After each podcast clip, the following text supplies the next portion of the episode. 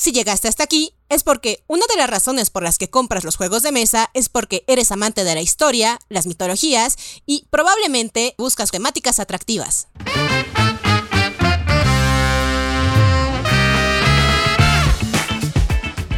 Soy Lorena Mancilla de Devir México, dándoles la bienvenida a Manual de Supervivencia Lúdica, donde hablaremos de la pasión de jugar juegos de mesa, cartas, rol, miniaturas y todo lo que esta maravillosa industria tiene para ofrecer.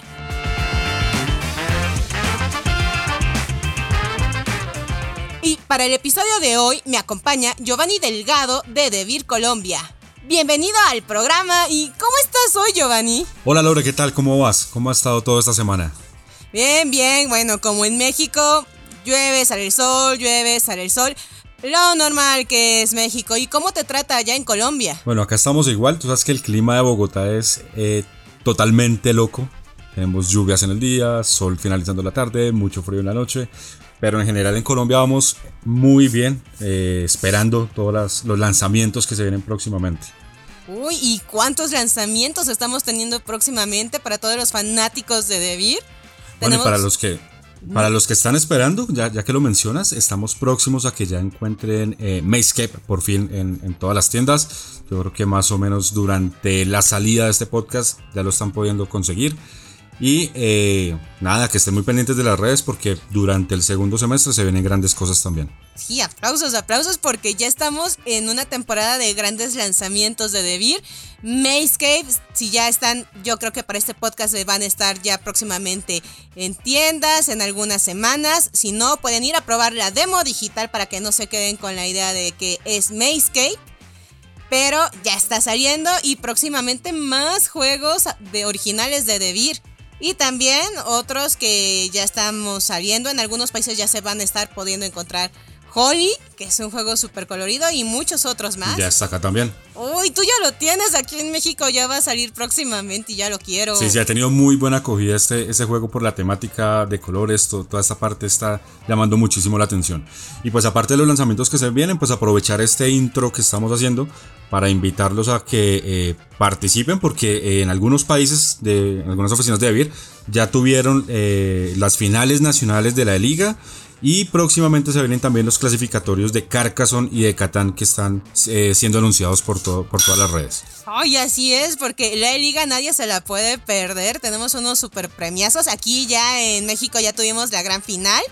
En muchos otros países ya están teniendo sus finales y vamos a tener la gran final. ¿Y cuáles son los premios para todos estos grandes representantes de los diferentes países para la gran, gran final de la liga? Bueno, en este momento me corchas porque no lo tengo acá, pero resulta que el ganador del torneo nacional se lleva una suscripción por un año con, si no estoy mal, nueve juegos propios, entre los que está eh, Luna Capital, está Moctezuma, está The Red Cathedral, que no es lanzamiento este año, sino el año pasado, pero entra también ahí, y varios títulos que van a estar ahí. Del torneo nacional clasifican dos personas que se van al Inter de Viriano, que también próximamente estaremos anunciando, porque se van a llevar un botín muchísimo más grande de juegos de mesa. O sea, básicamente es una ludoteca lo que se va a ganar el gran campeón de Devir. Exactamente, y es una colección buenísima porque los juegos que se vienen son súper, súper buenos. Pueden ver la calificación también en, en Board Game Geek de, estos juegos que se vienen porque están rompiéndola en este 2021. Ay, Dios mío. ¿Por qué trabajo en Devir y no me dedico mejor a jugar en torneos? y eso es lo malo, que nosotros no podemos jugar, no podemos jugar esos torneos, nos toca desde la tribuna. Dios, y bueno, tenemos ahora lo de Carcassonne, que viene ya también sus torneos, pero no solo eso, estamos en el aniversario de Carcassonne, el número 20, y ya todos muchos están viendo en redes sociales el bonito Carcassonne 20 aniversario que próximamente llegará a Américas. Está precioso, hermoso, ya lo quiero para mí. ¿Cuándo crees que lo van a tener en México? sabemos que en próximos meses en España ya lo pueden encontrar, o sea, ya en Europa sabemos que siempre ellos nos ganan, los odio, pero algunos eh, influencers suertudos ya lo están teniendo y ya nos están dando muchas pistas de lo que es esta edición de 20 aniversario y por qué todo el mundo la está amando. Sí, bueno, pero yo creo que ya dejemos el tema de, de Carcassonne, esperemos su llegada porque igual las redes la están rompiendo, hay mucha gente detrás de este juego, pero también queremos conocer qué opinan nuestros dos invitados de hoy.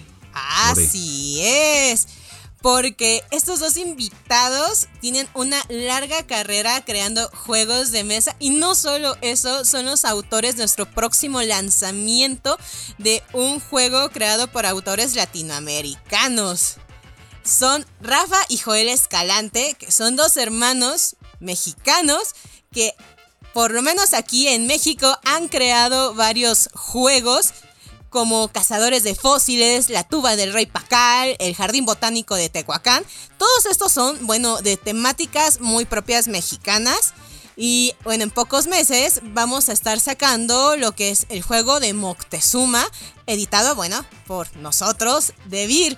Y bueno, bienvenidos al podcast de Manual de Supervivencia Lúdica. Joel, Rafa, ¿cómo están? Hola, ¿qué tal chicos? Todo bien. Eh, todo muy bien, gracias por la invitación. Y bueno, pues eh, todo bajo control, eh, Joel. Saludos a todos, estamos por aquí listos. Bien, bien. Y bueno, cuéntenos más, ¿cómo ha sido su camino por, de los juegos de mesa? Bueno, díganos, ¿cómo conocieron pues estos juegos? Ya sabemos que son muy diferentes a los que conocemos tradicionalmente, dominó, ajedrez. Y bueno, Catán sabemos que no es como lo tradicional, pero pues, es el gran referente. ¿Cómo conocieron estos juegos de mesa? No sé, Joel, ¿quieres empezar?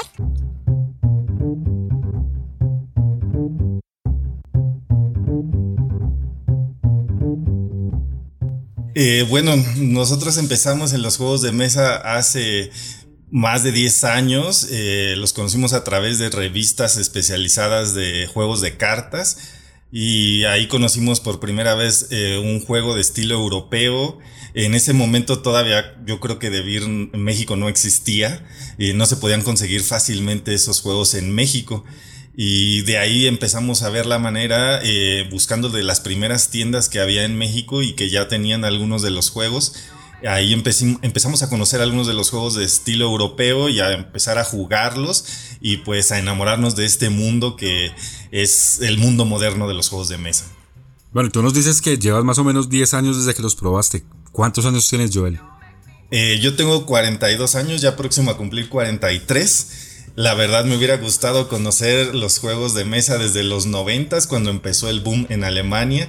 Llegamos un poco tarde, unos 10, 15 años después, pero, pero bueno, apenas este mundo empieza a crecer acá en Latinoamérica y creo que estamos en buen momento de, de ver cómo esto, este mundo va creciendo, se va enriqueciendo con las aportaciones de mucha gente que puede venir a este hobby.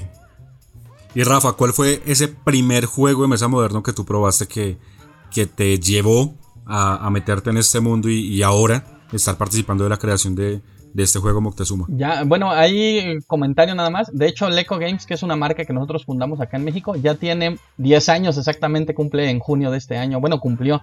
Entonces, realmente que conocemos los juegos ya tiene más, han de ser como unos 15 mínimo. Mínimo como unos 13, póngale, ¿no? Pero ¿cómo fue? E, es la historia esta de las revistas especializadas de Trading Card Games. Yo jugaba Yu-Gi-Oh! De hecho, enganché a porque yo empecé a jugar en la secundaria. Eh, lo enganché por ahí. Eh, eh, venía yo, no vivíamos, yo no vivía aquí en la ciudad. Somos de otro estado, somos de Guanajuato. Y veníamos aquí a la ciudad y, comprábamos cartas, íbamos a los torneos. Por ahí conocimos a mucha gente de la comunidad desde ese entonces, ¿no? Pero yo siempre contaba mal esa historia porque yo decía que, que Joel había visto el juego de Tikal en una revista de arqueología. Y luego descubrí que no, que había sido en una de esas revistas de Yu-Gi-Oh! justamente que venía en la contraportada. Él lo vio por ahí y lo intentamos conseguir, pero no sabíamos bien qué tiendas había, había como tres en ese entonces, y entonces él empezó a buscar, y creo que ya existía, bueno, ya existía BGG y varias páginas, y buscar los archivos por ahí, como pudimos, lo hicimos print and play. Fue el primer juego que, jugamos, fue Tikal, eh, gracias a ese. Bueno, si consideramos eh, la corriente un poco eh, americana que nos llegaba como Risk y esos juegos, ya habíamos jugado, ¿no? pero así euro moderno y todo fue Tikal. Y, fue el que nos enganchó mucho por la estrategia y todo, y fue que terminamos y bien clavados en el hobby. Sí, es que hay que ser sinceros, creo que América o todos los americanos y latinoamericanos somos hijos de todos los TCGs, de Yu-Gi-Oh, de Magic, de mitos y leyendas. Y cada vez que si pensamos parte de nuestro pasado está marcado por algún TSG. Entonces yo hago parte de la minoría, porque no. Oh, ¿De verdad fui Muy, no, fui muy seguidor de, pues, pues yo estoy hablando que es que es los 90, finalizando 90, cuando, eh, bueno, salió Yugi, que la empezaron a transmitir en Colombia. muy seguidor de la serie, todo este tema, pero no, nunca, eh, digamos, me encargué con, con TCG, con Yugi, con Magic, con ninguno de ellos. Yo arranqué directamente con Catán. O sea, viste la serie, pero nunca, nunca en, el recreo o algo así de, ven mi dragón de ojos azules contra tu mago, ¿no? No, mira que en esa época se conseguían esas cartas, eh, pero eran como las, las versiones piratas que vendían en, en, las papelerías, en las misceláneas. Y sí, uno compraba los sobrecitos para mirar qué le salía y jugaba un ratico, pero nunca me imaginé, pues tampoco tuvo como la promo suficiente en Colombia para saber que había un TCG eh, original de Konami, que tenías que, que existían torneos, nada de esto. Gio, tu infancia, tu infancia. sí, sí me la robaron. Yo sí, fue sí fui mucho jugador de, de los típicos juegos eh, Risk, eh, Cranium, toda esta parte. Y yo venía a conocer Catan hasta hace poco, hasta hace unos 5 o 6 años. Gio, tienes el deber de poner a tu hijo a jugar Yu-Gi-Oh! ahora. No, él ya. No, Yugi no. Él es feliz jugando Flap Flap, eh, los tres cerditos, todo esto. No, ya ponlo a jugar Yu-Gi-Oh! Tienes que ponerlo a jugar Yu-Gi-Oh! No debe de perder esa infancia. No, tiene tres años todavía, toca esperar un poquito más. No, no debe de jugar Yu-Gi-Oh! ahora. Es más, ponlo a jugar, a ver la serie. Voy, voy a hacerlo, voy a hacerlo. Pero entonces con el TCG iniciaron y luego Tikal. Bueno, y la temática porque todos sus juegos tienen una parte de temática pues muy mexicana. Pacal, el Jardín Botánico de Tehuacán, todos son referentes a lugares mexicanos. Esto ¿por qué? Y este es un sello de sus juegos, como mencionan Leco Games, que es su sello pues, editorial independiente. ¿Por qué? Bueno, en mi caso yo soy muy fanático de la arqueología, me gusta viajar a todos los sitios arqueológicos que pueda. En México conozco muchísimos, en todos los estados del país. Y me gusta mucho la historia de México y aprender sobre las culturas mesoamericanas prehispánicas. Entonces, bueno, incluso tomé un curso de escritura maya eh, básico. Puedo leer algunos de los símbolos básicos de escritura maya, eh, palabras de lo más común. Eh, no puedo decir que te puedo leer una estela completa, eso es muy complicado, se necesitan años de estudio. Pero me gusta mucho ese tema, a pesar de que mi carrera no tiene nada que ver con, con las ciencias sociales. Yo estudié una carrera de ingeniería y sin embargo, bueno, esta afición pues viene heredada desde eh, mi padre, que siempre nos inculcó ese amor por México y ese amor por viajar a los sitios arqueológicos desde niños. Y bueno, de grande lo he seguido cultivando, he seguido leyendo muchísimo al respecto. Eh, me encanta que, bueno, muchos de los libros referentes de la arqueología y en específico de la epigrafía maya, desgraciadamente no son hechos por mexicanos, los mayores referentes están en Europa y en Estados Unidos, pero bueno, consigo esos libros aunque sea en inglés y los leo y de ahí te te, bueno, te puedes nutrir muchísimo tanto de historia, de arqueología, de epigrafía y todos esos temas que me gustan. Bueno, y en caso de la biológica, pues eh, no muchos saben, pero antes de dedicarme, yo me dedico tiempo completo al diseño de juegos, a cosas referentes a gamification, bla, bla, bla. Eh, pero no muchos saben que antes de todo esto yo era biólogo. Yo estaba yo estudié la carrera de biología, estaba estudiando un posgrado, me quería dedicar a la investigación y todo este rollo. Eh, al final, pues cambió todo, terminé en los juegos de mesa, pero quise aplicar parte del Yo lo que quería transmitir, bueno, le había propuesto a Joel en los juegos iniciales, era que la gente conociera la biodiversidad mexicana en, por medio de juegos de mesa, porque hay mucha gente que, que extrae las plantas, que, que, maltrata la fauna y la flora nativa, que es muy importante al final de cuentas para los temas. Y ahora que lo dices, pues tú te dedicas ya al 100% a crear juegos de mesa. Esto es ya al dedicarte al 100% a la creación de juegos de mesa, ¿qué tan complicado o qué conlleva crear un juego de mesa? Eh, bueno, es que eso es muy relativo, ¿no? depende qué juego de mesa estemos hablando, porque si es un party game, pues es mucho más rápido que hacer un euro duro, ¿no? Nosotros originalmente empezamos a hacer euros duros o euros mínimo de familiar para arriba porque era el tipo de juego que nos gustaba pero por cuestiones de entrar al mercado y abrirnos las puertas con las editoriales, pues actualmente hemos estado haciendo muchos juegos de, de talla más pequeña, haciendo family games, haciendo fillers, haciendo juegos de niños, juegos party. Y ya de ahí, este, pues queremos llegar algún día a las grandes ligas de sacar los euros, ¿no? Pero bueno, eh, ya, ya me desvié un poco de la pregunta. ¿Qué es lo de que ¿Cómo es hacer un juego de mesa? Depende qué juego vas a hacer, ¿no? Porque ya también hemos ganado mucha práctica. Cuando nosotros sacamos Cazadores de Fósiles, nos llevó como un año de desarrollo. Hoy en día un juego como Cazadores de Fósiles yo creo que podemos reducirlo a de 4 a 6 meses, ¿no? Pero luego pasa, ¿no? Hay, hay clientes que hemos tenido, gobierno, asociaciones civiles, eh, bla, bla, bla, que nos llegan con la, el plan de qué juego quieren y ya nosotros hacemos el cálculo de cuánto tiempo nos va a llevar desarrollarlo. Pero es muy relativo, ¿no? O sea, puede ser un juego muy sencillo de un mes o un juego que te lleve un, uno o dos años, ¿no? Pero eso ya estamos hablando de un complex Family Plus mínimo. ¿Y tienes alguna mecánica en especial que sea tu favorita o es fácil para ti llegar y mirar la temática de un juego y decir quiero que incluya ciertas mecánicas eh, de una manera rápida? O, es el proceso de, escogerlo es lo más demorado? Eh, bueno, en, este caso, bueno, desde mi punto de vista, creo que ya no importa por qué empecemos, ¿no? Si por mecánica o temática, que ese es un gran debate que existe, ¿no? ¿Por dónde comienzo? Si hago temática, si hago mecánica. Yo lo que les digo, como doy cursos de esto, doy clases de esto, lo que le digo a la gente es, hazlo por donde se te haga más fácil, ¿no? Comienza por donde sea más sencillo y ahí avanza. Porque ya con los años de experiencia ya no te va a importar. Hay gente que nos llega y dice, no, quiero hacer un juego de, de Día de Muertos. Y pues empezamos a hacer un juego de Día de Muertos, que es muy cercano a la idea que originalmente tenía de Vir, ¿no? Ellos llegaron con la idea del juego bueno, ustedes llegaron con la idea del juego y de ahí fuimos planeando el juego. Pero hay gente que nos dice, no, quiero que mi juego sea de worker placement y es todo lo que tenemos. Entonces también tenemos que planear la temática. Entonces ya no es tanto lío, realmente. Bueno, pero también existe el factor de que hay que adaptarse al mercado.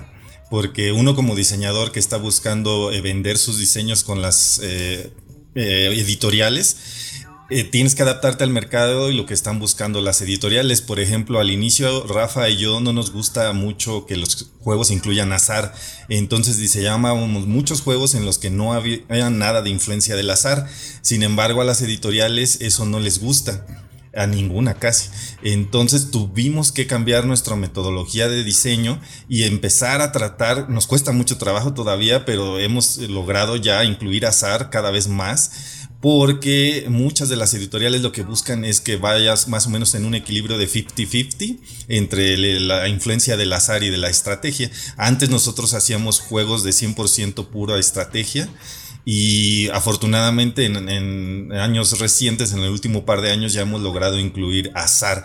Parece que eh, fuera algo muy trivial, pero ya en la práctica no es tan sencillo.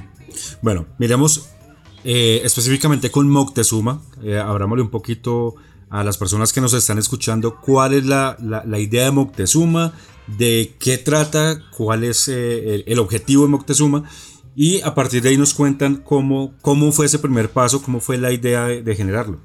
Si quieren, yo les voy platicando un poquito de Moctezuma para que luego nos platiquen un poquito más ellos de cómo fue que lo fueron creando. O sea, porque de alguna manera terminé embarrada o metida e, en este juego y terminé conviviendo más con los chicos que, que no, no sabía que terminaría en este proceso que fue algo muy divertido. Pero bueno, Moctezuma es un... ¿Cómo lo describirían su temática? Me, encanta, porque yo no había jugado un juego cooperativo como este, la verdad, y me divierte mucho. Considero que Moctezuma, bueno, lo que les platico siempre es como un tipo juego Tower Defense, en el cual hay que proteger a los dioses, de, bueno, que en este caso son representados por dioses, pero son como si fueran las pirámides, la gente, el pueblo y demás.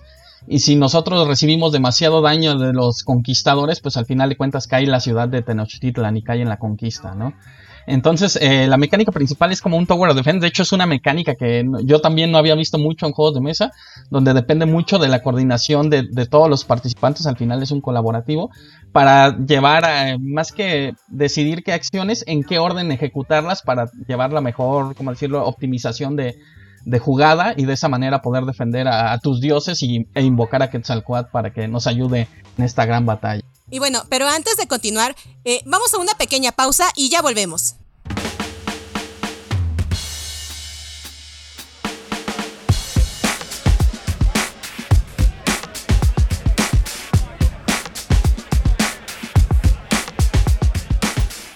Hola, soy David Esví desde Barcelona. Hoy hablando de Moctezuma, un juego del que no me cabe duda que mis compañeros os han estado hablando durante el resto del programa y del que yo os voy a dar simplemente un par de matices acerca de la labor que hemos hecho desde este lado del charco.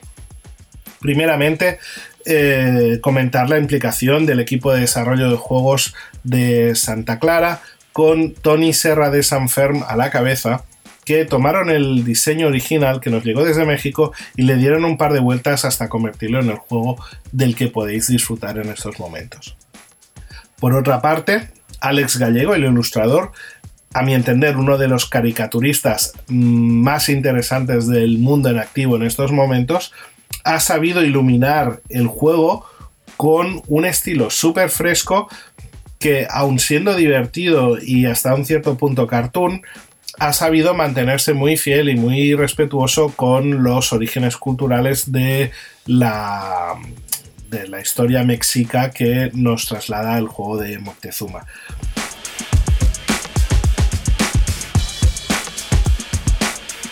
Estás escuchando Manual de Supervivencia Lúdica.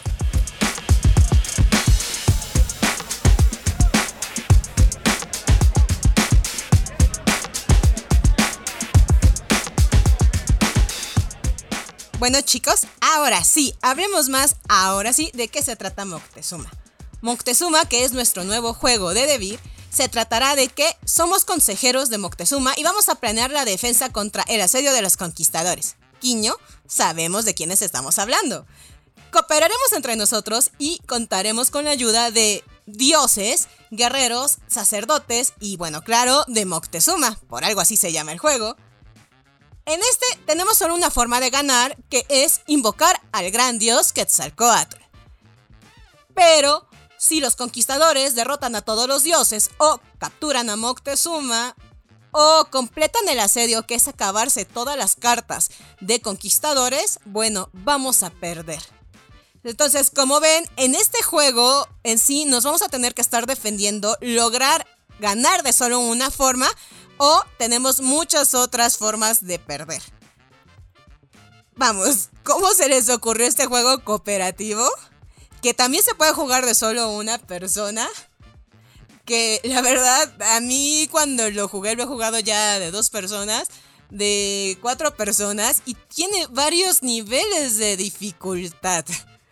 Entonces, e-, es un juego que tiene múltiples formas de jugabilidad que la verdad es muy entretenido. No, no había pensado que me iba a entretener y que tiene tanta rejugabilidad este juego. Eh, la verdad es, si eres un amante de los cooperativos o también si estás solo, te vas a divertir mucho porque este juego te reta. No hay de otra. Y también vas a poderlo ir escalando. Entonces chicos, ¿qué los llevó a pensar? Sé que Moctezuma fue un encargo, pero ¿Qué les llevó a pensar este juego con tantos niveles de juego? Eh, mira, creo que una de las principales características de Moctezuma es eso que está muy, eh, como dicen en inglés, eh, thematic driven. O sea, la temática es, es, la que te lleva al juego. Digo, en un filler muchas veces son muy abstractos porque en un juego pequeño no alcanzas a meter tanta temática. Pero en este caso sí.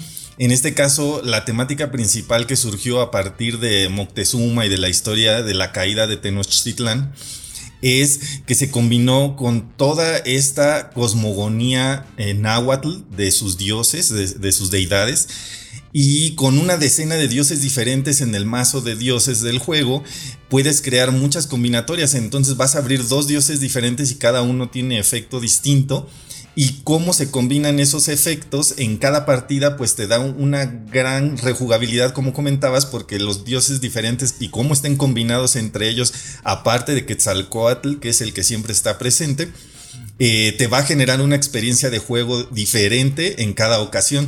Entonces creo que eso es mucho valor por tu dinero en un juego pequeño, de caja pequeña, de un juego simple de cartas y algunos otros componentes creo que se logró muy, muy bien ese equilibrio de una gran experiencia de juego con pocos componentes en un juego de caja pequeña.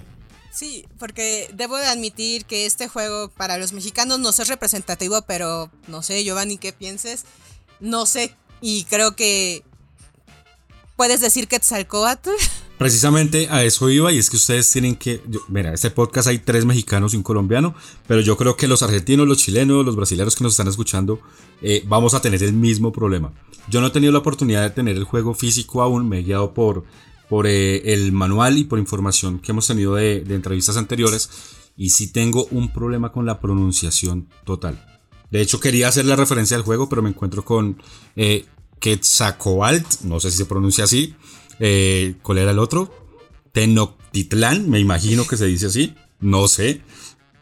Casi. Entonces, exacto, entonces como que sí tenemos, de hecho nos pasó el año antepasado cuando México realizó el torneo continental de Catán, eh, que nos decían la ciudad en la que se iba a realizar y acá le decíamos Oaxaca. Ah, y, es, Oaxaca. Sí. Sí, entonces sí, sí estaba mirando esa parte del tema de, de los dioses o los guerreros que tienen ese tipo de nombres y, y sí es complicado pronunciarlo por lo menos saber cuál es la pronunciación correcta. No te preocupes, hasta los mexicanos lo pronuncian mal y sí, sí es cierto. Viendo parte de la campaña de Moctezuma que saldrá más adelante era cuestiones que hablábamos de damos por hecho cosas como el nombre de los dioses y eso de las cartas y demás, pero la pronunciación, hasta la misma pronunciación es complicada. O sea, digamos sí, que. mucho. Digamos que Moctezuma es ya, ya digamos que es fácil. O, por ejemplo, cuando estaba fui asesora cultural del juego, estaba viendo esto y era algo que le platicaba a Rafa, hablé con David Esbri, el editor, y le dije, vamos a cambiar la palabra azteca por mexicas, porque paréntesis cultural, y que también es un error que cometemos los mexicanos, así es como verdaderamente se le dice a los aztecas, porque ellos cuando se asientan en Tenochtitlan se les dice mexicas, es México Tenochtitlan. Aztecas es porque en el mito se, se le apareció a alguien, eh, Huitzilopochtli, y le dijo, salte de tu país, que, salte de tu ciudad, que era Aztlán, y busca una ciudad prometida. Por eso eran aztecas. Y vagaron por mucho tiempo en México hasta que encontró un lugar que es donde estaba una serpiente devorando, un águila devorando la serpiente que por eso es el escudo de México. Y ahí es donde fundaron México Tenochtitlan, que es donde está ahorita la Ciudad de México. Entonces, Tenochtitlan. Tenochtitlan, ah, así es. Voy a apuntarlo. Apuntado. Escritura y pronunciación al frente. Correcto. Entonces es cuando dejan de ser aztecas y ahora son mexicas. Entonces es por eso que en el, en el reglamento son mexicas, por ejemplo. Y hasta los mexicanos decimos aztecas, es la verdad. Entonces son como cosas que fuimos como cambiando y no es solamente con en otros países, hasta en México nos cuesta trabajo pronunciar. Bueno, y aparte del problema de la pronunciación para los extranjeros que no están familiarizados con los vocablos náhuatl, eh, bueno, creo que ese es otro de los grandes valores del juego que estamos tratando de presentar la, cosmogonía mexica, que es muy rica, muy vasta, y que creo que está muy subutilizada en todos los aspectos de la vida y, de, los medios de comunicación, eh, por ejemplo en el cine, hay un poco en la literatura, pero muy, muy poco explorado, la verdad. Pero por ejemplo el cine, el cine creo que es una de las principales eh, ramas en donde se podría explotar toda esta cosmogonía y presentar cosas maravillosas, porque estamos acostumbrados a ver cosas de culturas europeas, sobre todo eurocentristas pero no de otros países. Digo, yo me he acercado mucho a otras culturas, como la China, en un viaje que tuve 2019, y me encantó. Pero la cultura mexicana, mexica, maya y de todas las demás eh, civilizaciones que tuvimos aquí, precolombinas, está muy poco explorado. Entonces simplemente hacer una película en donde presentes algún pequeño capítulo de un personaje histórico de la cultura mexica, tienes ahí muchísima tela de dónde cortar. Yo platiqué una vez, de hecho, con un director de cine colombiano que vive acá en México y yo le platicaba eh, una historia muy sencilla que es uno de los emperadores mexicas que hubo en Tenochtitlán que se llama Ahuizotl, que fue el mayor guerrero conquistador de toda la historia mexica, el que hizo expander más el imperio mexica en, en todos los tiempos. Y yo le platicaba la historia del gran Ahuizotl y de su trágica muerte, que desgraciadamente murió muy joven. Y a causa de eso, cuando llegan los conquistadores, pues ya estaba Moctezuma II, el cual no era un gran guerrero como lo fue Ahuizotl. Y digo, yo comenté cinco minutos la historia con este director de cine colombiano y me, me decía, wow, es que esa historia está increíble para hacer una película. Y le digo, sí, desgraciadamente nunca se ha hecho, nunca se ha explorado el tema. Y ahí sigo, creo, sigo creyendo que tenemos un gran nicho de oportunidad, que eh, aquí, aunque sea en un juego de mesa, en, en una manera sencilla, tratamos de explotarlo, de exponerlo y de mostrarlo. Pensemos a lo mejor cómo los juegos de mesa nos han hecho conocer, no sé, las mitologías nórdicas o saber pronunciar los nombres de dioses nórdicos como Thor, Loki, Hela, o sea, nombres que decimos, no, pues sí son fáciles de pronunciar, pero la verdad no, pero ya estamos tan acostumbrados porque los vemos en películas de Marvel o ya los vemos en juegos de mesa que ya se nos hacen tan fáciles, pero ya cuando hablamos de mitología, como dices, eh, precolombina y, y hablamos eh, mitologías no solo como la mexica, sino mitologías a lo mejor de América Latina en general, porque hablamos de varias culturas, pues como no los hemos visto tan normales o en la televisión o en los juegos de mesa, pues obviamente nos suenan muy exóticas o muy difíciles de pronunciar pero porque no los hemos visto normalizados. Es eso Correcto. lo principal. Sí, lo que dice Joel, o sea, independientemente que, que la televisión o el cine ayuden a, a, propagar o hacer conocer una cultura, yo creo que este tema de los juegos de mesa y sobre todo Moctezuma va a ser un referente para que los países latinos empiecen a planificar o, hacer, o crear juegos con temáticas eh, autóctonas. Todos estamos acostumbrados a jugar eh, juegos con referentes de culturas eh, romanas, digamos en el caso de Polis, que tenemos eh, Roma y Grecia, Esparta, Atenas, juegos alemanes, juegos franceses, juegos españoles, donde se muestra mucho esa cultura, eh, digamos, de, de, la, época de, la conquista. Moctezuma está haciendo lo propio a nivel de Latinoamérica, a nivel propio de México, y eso va a ser una abrebocas, va a abrir muchísimo el mercado para que los demás países puedan también mostrar al mundo cómo fue su historia.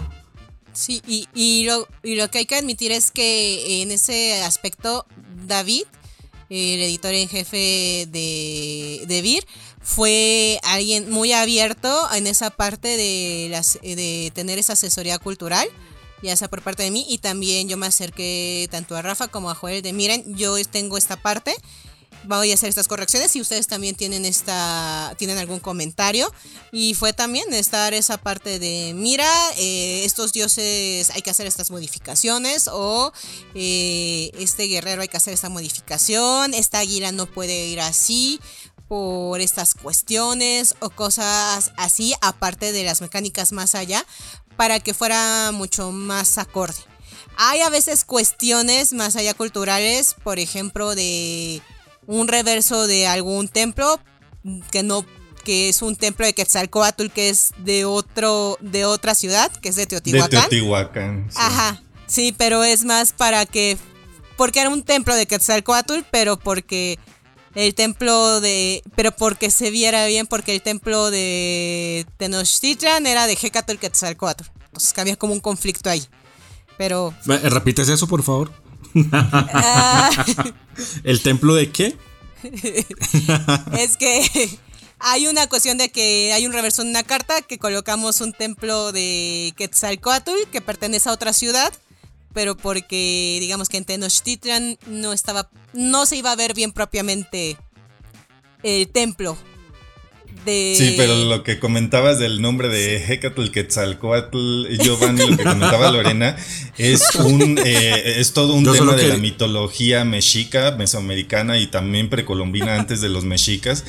Y es un mito de, de una, más que una dualidad, es una cuádruple versión de un mismo ente que se le llama comúnmente los cuatro Tezcatlipocas. De hecho, a mí me gustó muchísimo una serie que sacaron en Crunchyroll en diciembre ah, del año pasado que eh, se llama Onyx Equinox, se las recomiendo muchísimo, es la mejor eh, serie de animación basada, en las mitologías mexicanas que he visto en toda mi vida porque no hay, o sea, es la única y la mejor. ¿Me, ¿me puedes repetir el nombre, Joel? Eh, Onyx Equinox. es un anime basado de mitología, de la mitología, varias mitologías de México. Está muy padre. Claro, pero ahí presentan eh, estos personajes de los cuatro Tezcatlipocas. Entonces, eh, sus cuatro acepciones aparecen en la serie con unas animaciones increíbles cuando se presentan ante los humanos cuando se aparecen tienen wow, unas escenas increíbles. Una que me fascinó, aparece Tezcatlipoca ante uno de los personajes de la serie formándose con jaguares muertos que se, se matan entre ellos antes de que haga la aparición el dios. Wow, es una escena que te vuela la cabeza. Entonces, recomendada para todos los que nos están escuchando para entender un poquito de, de, de la cultura y entender así mismo también eh, los personajes que aparecen en el juego, ¿no? Más o menos, ojo, creo que Joel también está diciendo que no es tan family. sí, no es para niños. Cuando, no dijo jaguares muertos. Sí, pues es súper violenta y tiene contenido sexual y muchas cosas. No es para niños. Sacrificio y sangre. Solo para adultos. Sí, sí, Entonces, todos los mayores de 18 años que quieran eh, conocer un poco de la cultura Mexica, ¿ahí sería Mexica? Mexica. Es que todas también tienen referencias a lo maya, a lo mixteco, a, a varias. A, a, lo totonaca, a lo olmeca, sí. Ahora, Lo voy a dejar de tarea. Ojo, Crunchyroll no nos está patrocinando esto. Crunchyroll, ¿qué estás esperando? Pero como decimos, Moctezuma tiene mucho, pero volvamos, hablamos ya de la parte cultural, ahora del juego. Ahora, es un juego cooperativo, eso está muy padre. ¿Qué nos llevó a pensar el que fuera cooperativo el juego? Eh, bueno, a ciencia cierta, este, no me acuerdo exactamente cómo fue que sucedió. Yo solo recuerdo que tuve una reunión con Héctor eh, de, de Vir México. Y por ahí me dijo, no, es que en Devir España andan con la idea de continuar una serie de juegos. Era Checkpoint Charlie, que al final no continuó porque iba a ser de perritos en la idea original pero ya de ahí se terminó transformando en un juego propio porque a David le, voló la cabeza también la idea de que podía ponerle un arte muy llamativo con todo lo cultural que hay, ¿no? Pero recuerdo que Héctor, me comentó esto de, no, pues la idea es eh, que tienen la idea de que vieron en un museo cosas aztecas, pensaron en Moctezuma, creo que de, hecho originalmente solo habían dicho en los dioses y Quetzalcoatl, eso es lo que me había mencionado Héctor, y queremos un juego donde haya batallas intentando repeler a los conquistadores. Eso fue así como la premisa, todo lo que me dijo, pero no recuerdo si exactamente me dijo que colaborativo, creo que nada más mencionó eso. Y entonces nosotros originalmente empezamos a hacer eh, un, juego como estilo euro, pero ya luego, pues con la guía que nos fueron dando, eh, en este caso el editor David Esbri, fue dando una guía como de qué era lo que andaba buscando, porque originalmente era como un euro ligero, y ya luego entendimos que eran menos componentes, todo y simplemente como que el primero no había llamado la atención, entonces yo, yo tenía miedo ahí de que perdiéramos esta oportunidad y en, las ocurrencias de pronto me vino a la mente esta idea de un juego de cartas donde hay trancazos, hay que repeler a, los, a los conquistadores y demás. Y hice esta propuesta, se la presenté a Joel, la terminamos de pulir. Y bueno, apenas, siempre que llevamos la idea es muy base, de ahí empieza todo el desarrollo y presentamos las dos y al final David le, encantó esta, ¿no? Que era como más de... Me acuerdo que fue el año que yo gané el campeonato nacional de carga. Entonces eh, ahí por ahí dijo David, no, pues aprovechamos y firmamos el contrato en, la Essen, ¿no? Nosotros ahí no teníamos nada seguro, ya cuando dijo eso fue así como, no, pues sí, con gusto lo firmamos en la Essen, ¿no? y ya en la Essen estaba en reunión, estaba David, estaba Javi, creo que también estaba, estaba Matt y no me acuerdo, alguien más estaba por ahí les estaba presentando el juego. Me acuerdo que se acercó Matt porque Matt es una persona de Devir Américas. Pero me acuerdo que yo creía que no hablaba español y él estaba ahí bien atento y ya al final me doy cuenta que habla español y ya yo todo el tiempo ya lo habíamos conocido y le hablábamos en inglés y luego descubrí que hablaba español. Pero ahí estábamos cotorreando, les dije, no, pues así se hace, eh, hay que repeler, hay, hay, guerra, no sé qué. Y ellos dijeron, no, no, pues sí, es el juego que estábamos buscando y todo. Y ya fue que, que logramos cerrar. Pero o sea, fueron, también fueron muchas variaciones, ¿no? Presentamos varios y y no es que la primera se quedó, sino fuimos presentando variaciones hasta que una gustó mucho y, y todavía de ahí hay que tener en cuenta que pasó a desarrollo ahí interno con Devir y se le hicieron algunas mejoras, algunos cambios y fue como quedó actualmente. como mencionas. De hecho, sí, sí, fue como la tercera o cuarta versión y no recuerdo bien, pero ponle, esta última versión es la única que era cooperativa, los demás no lo eran. Pero además creo que llegamos en un muy buen momento porque hoy en día están muy en boga los juegos colaborativos. Tenemos que ver las nominaciones de Spiel des Jahres 2021. La gran mayoría son colaborativos en todas las categorías, en niños, en Spiel des Jahres eh, y también en Kenner Spiel. Todos son casi colaborativos. Entonces creo que estamos en un muy buen momento. Digo, yo de los nominados de Kenner Spiel hemos jugado Paleo y nos ha encantado. Eh, parece más complejo de lo que realmente es. Sin embargo, tampoco es un juego para alguien que va empezando a jugar. No es, no es un filler, no es un introductorio, nunca lo será.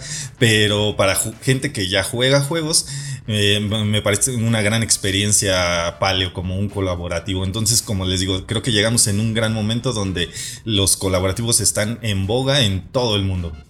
Y Moctezuma yo lo catalogo como de tampoco es que sea un juego súper complicado, yo no se lo yo no lo coloco como un polis, pero tampoco es un juego que yo no lo colocaría a alguien que no haya que esté que está empezando a jugar hasta ahora. Ajá, pero no es tan complicado, a lo mejor es yo se lo enseñaría a alguien que está iniciando y lo entendería fácil, pero sí necesita ir leyendo las cartas porque tienen efectos. Entonces eso sí es sí es un poquito sí es dependiente del idioma. Eso sí es Si vas a jugar Moctezuma con una persona que nunca eh, lo ha probado, ¿cuánto consideras que es el tiempo que gastas eh, enseñándolo no tardas, para arrancar a jugar? No tardas tanto, yo creo que como unos 10 minutos. Lo importante es si es la sinergia de los dioses. O sea, eso es como es lo importante y que es lo primero que debes de leer. Porque los dos dioses que tienes cambian todo el juego. Eso, o sea, es lo que te hace que todas las partidas varíen. Hay dioses que te pueden ayudar y hay dioses, o sea, no necesariamente los dioses son buenos. Hay, hay dioses que te van a estar moleste y moleste en todo el juego. Entonces, Cada vez que juegas una partida vas a tener dos dioses. Así es, tienes dos dioses y los dioses tienen efectos.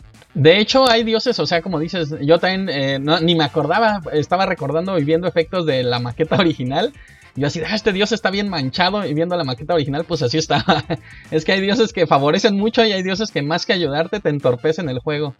Y, como dices, tardas tantito como en agarrarle el hilo, pero ya una vez que la agarras es, muy fluido el juego, nada más que sí se tarda en comprender cómo... es que hay un montón de combos posibles y eso es lo que lo, lo vuelve un poquito difícil. Hay dioses que prefieres decir, lo voy a matar ya mejor que se muera y ya, ya me va a dejar jugar en paz. Sí, pero es creo que lo padre de Moctezuma que te da toda esa posibilidad de jugar. Pero si tienes como que estar recordando, ah, ese dios tiene ese efecto, si es cierto, y a lo mejor puedo hacer combos. O si mato a este dios, ya puedo hacer mejor el efecto con este dios. O sea, eso es como lo padre de ver qué tipo de sinergias puedes tener con Moctezuma. Sí, ahorita que dices eso, el otro día estaba echando unas partidas en solitario y me salió Shito Tepec. Y así, ah, Shito Tepec no sirve para nada, solo me está molestando. Y apliqué esa, que se muera Shito Tepec y luego sigo jugando. Entonces dejé que todos los trancazos le pasaran y ya de ahí empecé a jugar más libre porque no te deja sacrificar y si sacrificas invoca. Siempre que tienes a Moctezuma en la mesa es muy poderoso, pero también es muy peligroso porque si cae Moctezuma, digo, sí, si cae Moctezuma, pues pierdes el, juego, ¿no? Entonces es peligroso, es un arma de doble filo. ¿Lo tienes para ganar poder o, lo dejas morir y, te vas, O por ejemplo, Moctezuma con, no me acuerdo qué dios, hace un combo que te ayuda para que puedas invocar a Quetzalcoatl más rápido. Pero si sale Cortés, es más fácil que te maten a Moctezuma y pues obviamente pierdes. y luego hay cartas que te ayudan a guardar a Moctezuma y pues así no te lo mata. Entonces hay muchas formas de hacer combos con el juego, eso es como lo padre. Yo no lo he jugado todavía a dificultad. Me da mucho miedo todavía.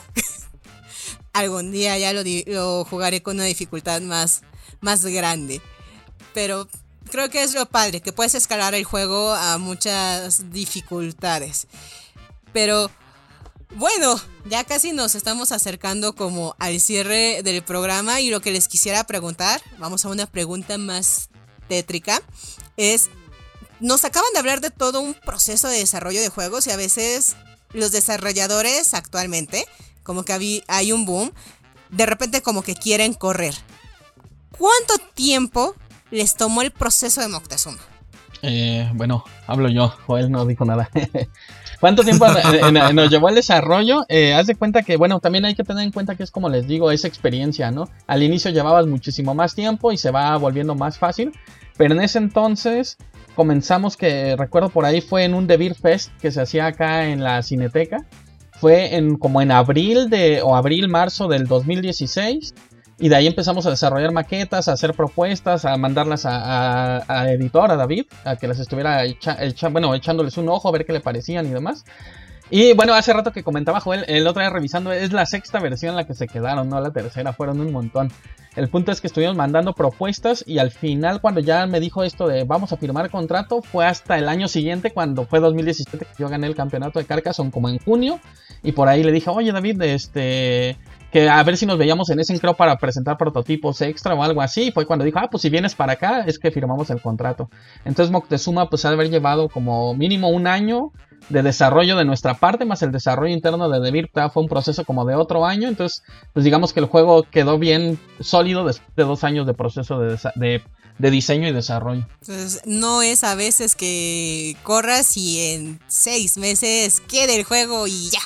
No, a vender realmente es casi imposible hacerlo tan rápido, ¿no? sé siempre es un proceso largo donde tú tienes que diseñar un juego muy, muy bien hecho para que no tenga detalles, de ahí el editor lo tome y todavía le pula ideas que él tiene o mejoras que él vea y es otro proceso, o sea, es, es un proceso muy largo, ¿no? Realmente. Hay gente que... sin embargo, lo que tú dices es el tema de la experiencia de que ya hayas sacado adelante más, más juegos de mesa porque si nos ponemos a mirar lo que la mayoría de juegos tardan en su, en su creación y elaboración, estamos hablando de 5 o 6 años aproximadamente en un, en un, buen juego. Y yo creo que lo que tú dices, 2, 3 años en la, en la, fase que tenían ustedes con la que tenía el editor de Vir, eh, me parece que igual fue muy rápido y por fin llegamos a 2021, estamos a casi nada de que ya esté puesto en tiendas. Eh, y, yo creo que los resultados con Moctezuma van a ser muy buenos. Que, ahí no estás tomando en cuenta, o sea, sí fueron dos años de desarrollo y diseño, pero falta el arte, todo el proceso. estamos a 2021. Fueron como cuatro años y medio en total, ¿no? Para que se el juego. Sí, igual, ya que lo, ya que lo, mencionas, es algo que vale la pena destacar. Y es la ilustración del juego, es absolutamente llamativa. Eh, las gráficas, los colores. Estoy viendo que me corrigen que el ilustrador es Alex Gallego. Así es. Un excelente trabajo de él. Las imágenes, lo que te digo, son brutales, llaman muchísimo la atención. Y los colores que maneja el juego son excelentes. Sí, porque algo que David siempre cuida son los artistas a elegir porque vayan adecuado al juego. Y también el artista también se acercó y fue de aquí están las ilustraciones y también cuidar para que fuera adecuado y que fuera respetuoso a la cultura. Y quedó muy bien con el juego. O sea, también yo me emocioné y fue de, Rafa, ve, mira. Y fue de, muéstraselo a Joel, mira, mira cómo está quedando. Creo que el primero que te vi fue un chipetote fue de borrador, fue de, mira. Sí, ese, otro, ese es otro tema muy interesante eh, que, comentan, la ilustración del juego, porque son muchas ilustraciones diferentes, ¿no? Una para cada dios, una para cada tipo de guerrero, una para cada tipo de conquistador. Entonces tiene muchísimas ilustraciones y creo que eso también está muy padre que en un juego de caja pequeña se incluyan tantas ilustraciones originales. Está padrísimo y todo el juego tiene una gran concordancia porque fue hecho por el mismo ilustrador.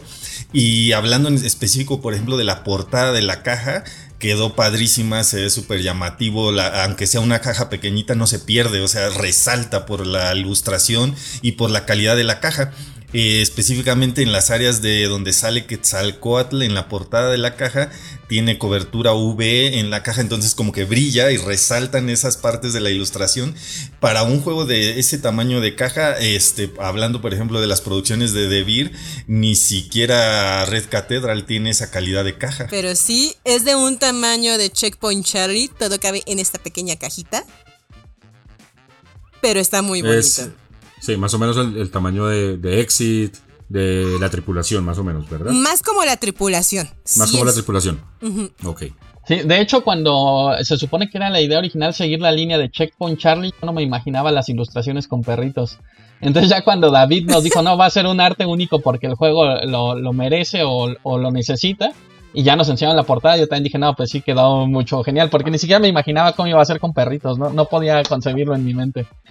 No, qué, bueno que se alejaron de los perritos, está muy bonito cada uno de los personajes.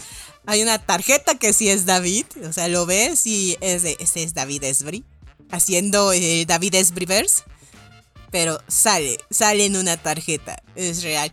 Pero volviendo a los juegos, es mucho más complejo, o sea, decimos este juego en esta cajita, pero no, o sea, fue años de producción, eh, cuidado de los artes, la parte cultural. O sea, es mucho más complejo el crear solo un juego de mesa. No es de se me ocurrió esta temática ya y como dicen, aunque haya sido por encargo, es complicado. Pero vamos, ¿qué es más fácil? ¿Crear un juego por encargo o un juego que se les ocurra a ustedes? ¿O cada uno tiene su ciencia?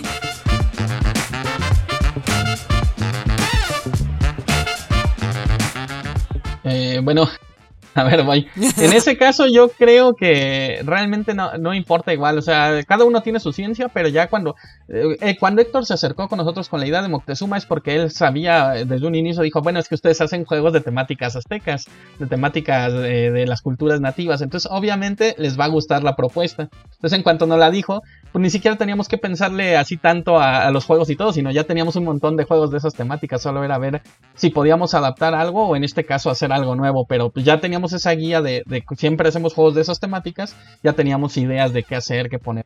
Pero aún así yo creo que no, no tiene ninguna... En nuestro caso ya no tiene dificultad, porque hay veces que nos dicen, no, con esta mecánica, eh, al inicio pues no, no se te ocurre tal vez nada, pero ya te sientas, estamos dándole vueltas en la mente y ya de pronto tenemos tres, cuatro ideas y empezamos a pilotear todas. Sí, pero hoy en día es, muy diferente, porque como comentaba Rafa, hace cinco, años cuando iniciamos con este proyecto, ni siquiera sabíamos que era un filler, porque nosotros estábamos diseñando puros family games, Eurogames más, más grandes.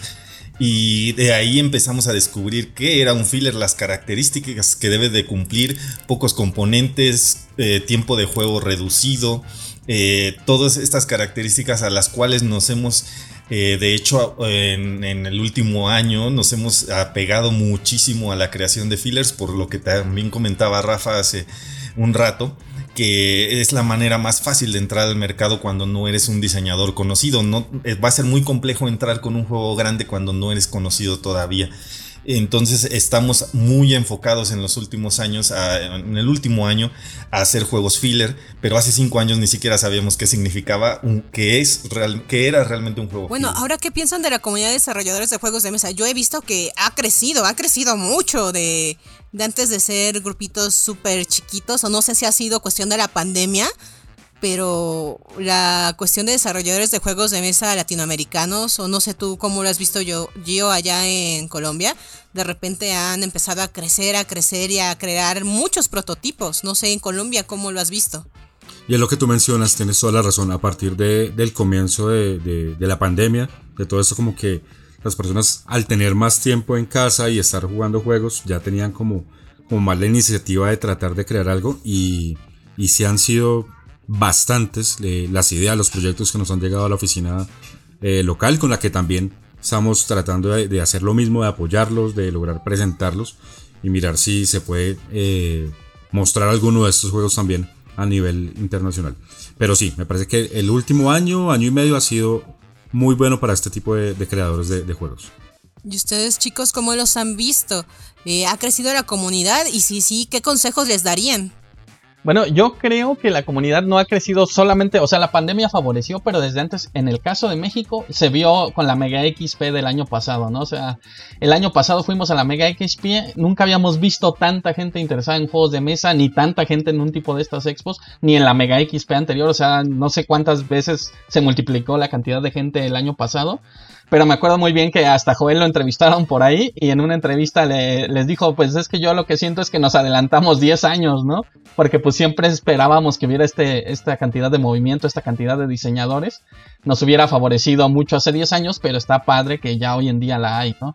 O sea, sí, sí ha crecido muchísimo, hay muchos diseñadores, como dices, muchos quieren correr y, y tal, les falta caminar a poco a poco pero esto va a favorecer para que la industria crezca en México y en toda Latinoamérica. ¿Y qué consejo les daría? Pues nada, que, practiquen, que diseñen realmente. Hay mucha gente que diseña un juego y se aferra al mismo. Y muchas veces es diseñar uno y diseñar otro y diseñar otro hasta que el quinto sientes que es bueno o el décimo o a veces el quinceavo. Pero es mucho práctica y no te puedes aferrar solo a un juego. Y Joel, digamos que ya para finalizar, eh, ya estamos, como dice Lore, al cierre.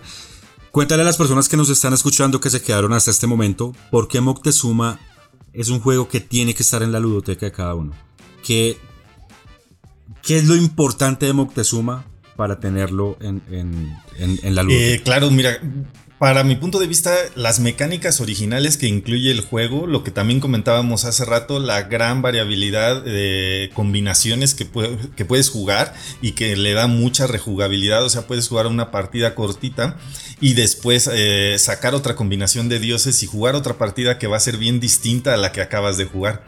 Entonces, eh, ese valor que obtienes en rejugabilidad, en calidad de los componentes, de las ilustraciones, de las cartas, eh, todo, creo que estás obteniendo muy buen valor por tu dinero en esta inversión y sobre todo la originalidad de explorar las temáticas que comentábamos eh, de origen mesoamericano, prehispánico que puedes eh, ver un poco de tu propia cultura si eres mexicano y verla reflejada en un juego y, ver cómo interactúan los diferentes efectos que al final de cuentas como comentaban algunos pueden no ser tan buenos pero esa era la idea eh, precisamente que a veces la partida es más fácil a veces más difícil dependiendo de la combinación que te salió.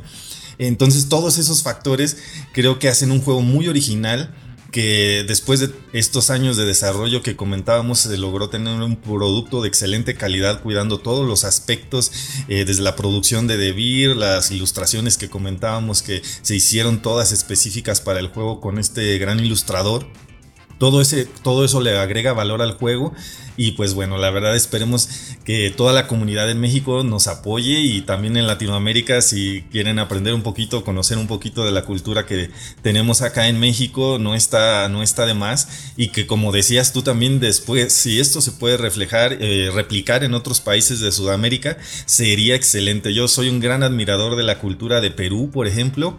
En el Cusco es uno de los viajes más padres que tuve en Machu Picchu, en el lago Titicaca y eso que me faltó ir a las culturas del norte que son más antiguas que la incaica. Eh, hay gran, gran eh, tela de donde cortar en estas temáticas en, nuestro continente. Entonces, pues ahí estamos con nuestra eh, pequeño granito de arena y esperamos que después de ahí se vayan colectando y se vaya construyendo más. Quiero viajar tanto como tú, Joel. Creo que es el sueño de todos los latinos. Sí, sí. Sí, de todo lo que has viajado. Y no sé, quiero, quiero ver que todos los que escuchan el podcast nos digan si han podido pronunciar Huitzilopochtli sin equivocarse todos los que no son mexicanos. No, hasta los mexicanos. Quiero ver que lo puedan pronunciar. Los reto. Vamos a tener que abrir una línea de WhatsApp para que nos envíen audios tratando de pronunciar alguno, alguno de ellos. Sí, sí, hasta reto a producción que puede decir Huichilopochtli. Va a haber reto de Viriano de, de letrear los dioses aztecas de Moctezuma. Sí, vamos, A, vamos a mirar si lo podemos hacer en alguno de los. A ver, me invocaron, así que Huitzilopochtli. Ahí está. Ah, ¿Qué tal? Entró. ¿Qué tal? producción. a ver, otra vez producción. Tenía que hacerlo. Lo siento. Muy bien. Huitzilopochtli. ¿Lo pudo decir? A ver, Gio. no, no, no, producción, producción lo dijo, a ver. Repítelo tú para entenderlo. Huitzilopochtli. Huitzilopochtli. Huitzilopochtli. A ver, ya ven, no es tan Creo. complicado. Huitzilopochtli. No, pero en cinco minutos ya se me olvida qué es lo que tengo que decir. Bien, bien, ya pueden decir el nombre de un dios, ya ven, no es tan complicado. ¿Quieren otro paréntesis cultural o ya fue suficiente? A ver, a ver, a ver. El caso de Huitzilopochtli es único entre los dioses, las representaciones de los dioses mexicas, porque no hay, no, no se hacían ninguna representación en piedra. Entonces han sobrevivido muchas representaciones de los demás dioses en diferentes tipos de cerámicas, de tallado de piedras en estelas, en, eh, en lo que le llaman piedras gladiatorias, que realmente no era ese el nombre real, pero bueno, en muchos tipos de representaciones están los demás dioses, pero Huitzilopochtli no está en ninguna de ellas, porque solo se hacían representaciones de dos tipos, de madera, que obviamente pues con el tiempo todo eso se perdió. Y en las festividades específicas se hacían las representaciones de amaranto con, con harina de amaranto y estas representaciones eran comestibles, entonces también eran eh, perecederas, ¿no? Y eh, la otra gran cuestión es que cuando vino la conquista, como era el dios principal que regía la vida de los mexicas, los españoles lo quisieron borrar al 100%. Entonces ellos mismos se encargaron de quemar todas las representaciones de madera que había y no dejar ni una sola, no dejar rastro. Sobreviven algunas de los pocos códices que se lograron salvar y referencias eh, ya, post, ya coloniales, ya post-conquista pero en sí no sobrevivió ninguna representación eh, eh, ¿cómo se diría?, plástica eh, eh, de la época prehispánica. Entonces es un caso único entre las deidades mexicas. Bueno, no sé, pero después de que salga al aire este capítulo, en el siguiente programa del de Game Night, vamos a hacer que cada uno de los representantes de cada país mencione a los dioses a ver si si para ellos es tan complicado como ha sido para mí hasta el momento. vamos desbloqueando dioses que salen de Moctezuma y que lo puedan pronunciar. Esos van a ser cada uno lo pronuncie. Así es. ¿Ven? Este podcast no solo hablamos de juegos de mesa, también hablamos de cultura general, de historia, de arqueología. Somos un podcast variado.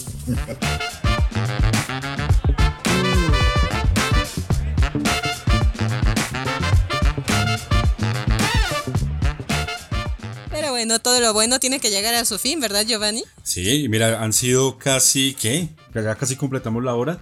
Eh, yo creo que hubiéramos podido quedarnos mucho más tiempo acá con Rafael y, Joel porque aparte de ser los creadores de este juego de Moctezuma que va a estar en tiendas próximamente, son unas personas muy eh, estudiadas del tema de lo que decía Joel, de la cultura prehispánica y no solo mexicana, sino de toda Latinoamérica y podríamos quedar, quedarnos mucho tiempo aquí hablando de muchas cosas que son muy interesantes. Pero por ahora pues ya se nos acaba el tiempo. Les damos las gracias por habernos acompañado, Rafael, Joel. No sé si quieran despedirse antes de, terminar. Eh, claro que sí, muchas gracias a todos. Eh, he disfrutado esta plática, espero no haberlos aburrido con mis extremas referencias culturales. Pero bueno, eh, me gusta mucho el tema, lo disfruto, lo, lo he estudiado y creo que pudimos plasmar un poquito de esa pasión en este juego y espero que la gente lo, lo valore y la gente que a lo mejor no está tan cercana a esas raíces culturales eh, pueda tener un pequeño acercamiento con, este juego a través de los, dioses, como comentaban, de la representación de ese pequeño capítulo de nuestra historia que fue la caída de la gran Tenochtitlán, eh, para mi gusto el episodio más doloroso de nuestra historia, pero bueno, eh, ahí está, que se pueda aprender un poquito a través de un juego de mesa, me parece algo muy valioso. Y y que vale la pena seguir explorando en futuros diseños. Rafa. Eh, vale, pues muchas gracias igualmente por la invitación chicos, espero todos disfruten el juego. Y bueno, eh, nada más como comentario, creo que si son fan de los TCGs o de Paleo, les va a encantar Moctezuma. Digo, yo, yo me recuerda mucho a los TCGs, me recuerda un poco a Paleo y con los dos era muy fan, entonces estoy muy enganchado ahorita con el juego yo mismo, porque hay cartas que, en el desarrollo se modificaron un poco, que no conocía, cambios en el juego que no conocía, y ahorita estoy bien enganchado, juegue y juegue Moctezuma. Oye, ¿y dónde pueden encontrar más de los juegos que han creado ustedes? Ah, bueno, eh, ya saben, pueden eh, consultar la página, sigue vigente Leco Games, aunque nos cambiamos a shivagames.com, pero lecogames.com también está. Y eh, bueno, directamente realmente nuestro distribuidor en México pues es Devir México. Entonces pueden encontrar los juegos de, de Leco Games en cualquier punto de, venta de, de Devir. aparte de eso, este, bueno, no, pues digo, la mejor manera de encontrarlos es en los puntos de venta con Devir. Bueno, gracias a todos y a todas quienes nos escuchan y recomiendan este podcast. Les recordamos que pueden escucharlo a través de Spotify, Apple Podcasts, Google Podcasts y Spreaker. Además, recuerden que para conocer más sobre nuestros juegos de mesa y todo el catálogo disponible, Puedes visitarnos en www.devir.com o en las redes sociales de Devir Américas, Argentina, Chile, Colombia y México. Muchachos, muchas gracias por acompañarnos y gracias, gracias, hasta luego. Hasta luego. Bye.